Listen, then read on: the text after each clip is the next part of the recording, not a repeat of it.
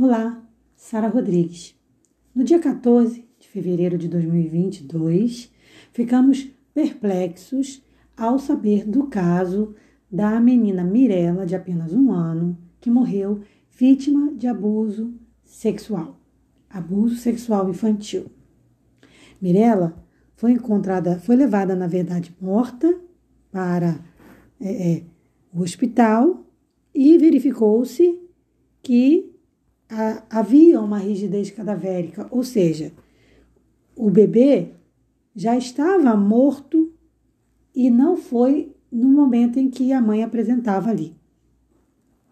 Sem contar que no corpo de Mirella existiam inúmeras marcas roxas e, pasme, também dilaceração do ânus. Ou seja, Mirella foi abusada sexualmente com apenas um ano de idade. Como tem muitas pessoas que costumam culpabilizar a vítima, Mirella não estava com uma roupa indecente, Mirella não se não se, é, se deu a seduzir, Mirella não desejou o namorado da mãe. E eu estou falando isso porque essas são as culpabilizações, algumas das culpas que são colocadas sobre a vítima. Mirella era só uma criança de um ano. Isso é uma prova de que a nossa sociedade continua doente e de que o problema nunca é da vítima. Estou revoltada. Quem conhece meu trabalho sabe que eu sou vítima de abuso infantil, que eu estou escrevendo um livro sobre isso, e isso agravou o meu sentimento de revolta. Eu vou lançar meu livro em breve, já estou finalizando ele, e é revoltante a gente perceber que ainda em 2022 existam casos como esse. Por isso eu vou dedicar também o um podcast, é, assim como faço com o Sermão da Tarde, Leitura Saradinha, que são episódios específicos, né? Eu vou ter também o abuso infantil, onde a gente vai falar sobre abuso. E eu quero convidar você, caso você seja vítima de abuso ou conheça alguém que seja vítima de abuso, que você possa divulgar o nosso podcast para que a pessoa participe com a gente, tá? E é sobre isso que eu quero finalizar esse podcast de hoje, falando sobre a culpabilização da vítima. Desde a mãe até outros membros da família e até levando para a sociedade, existem muitas pessoas que tentam culpabilizar a vítima com frases que ferem. E são frases como as que eu coloquei.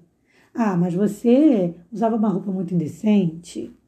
Ah, mas você era muito carinhosa, ficava só agarrada com ele para lá e para cá.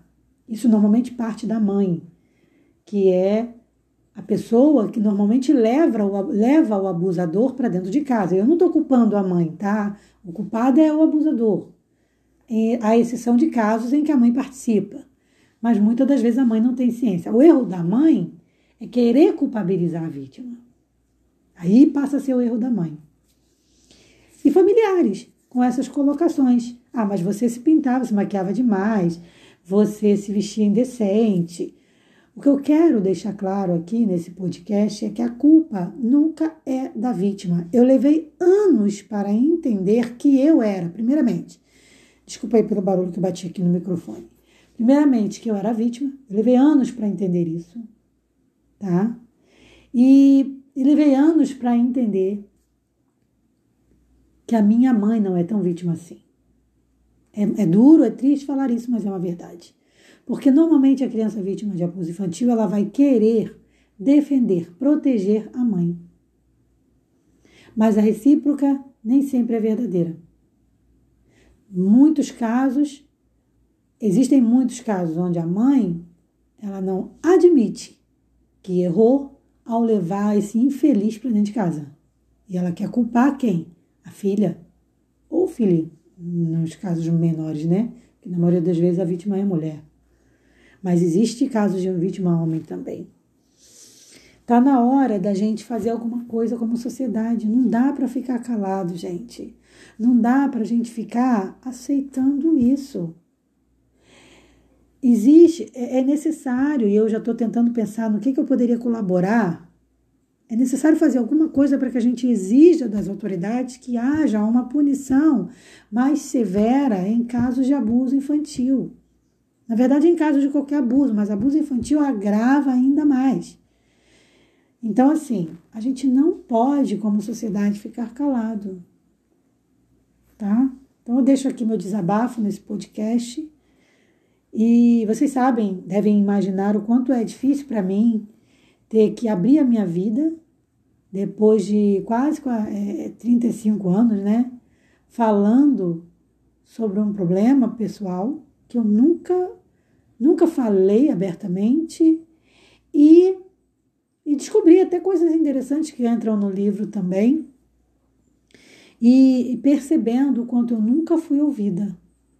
Então, é muito difícil para mim estar tá falando isso aqui para vocês, mas eu entendo como necessário e por isso criei coragem e não vou me calar mais. Não vou mais me calar. Agora eu vou falar sempre. Seja através de um livro, seja através de um vídeo, seja através de uma música, seja através de um podcast, seja através do que for. Não vou me calar. E o meu pedido para você é: seja você vítima de abuso ou não, não se cale. Participe lutando contra esse abuso. Hashtag Justiça por Mirella. Vai lá no Twitter, no Facebook, no Instagram e usa lá, hashtag Justiça por Mirella com dois L's. Tá? Eu conto com vocês também. Não sou a autora do, da hashtag não, tá, gente? Mas estou participando. Vamos junto nessa força. Eu conto com vocês.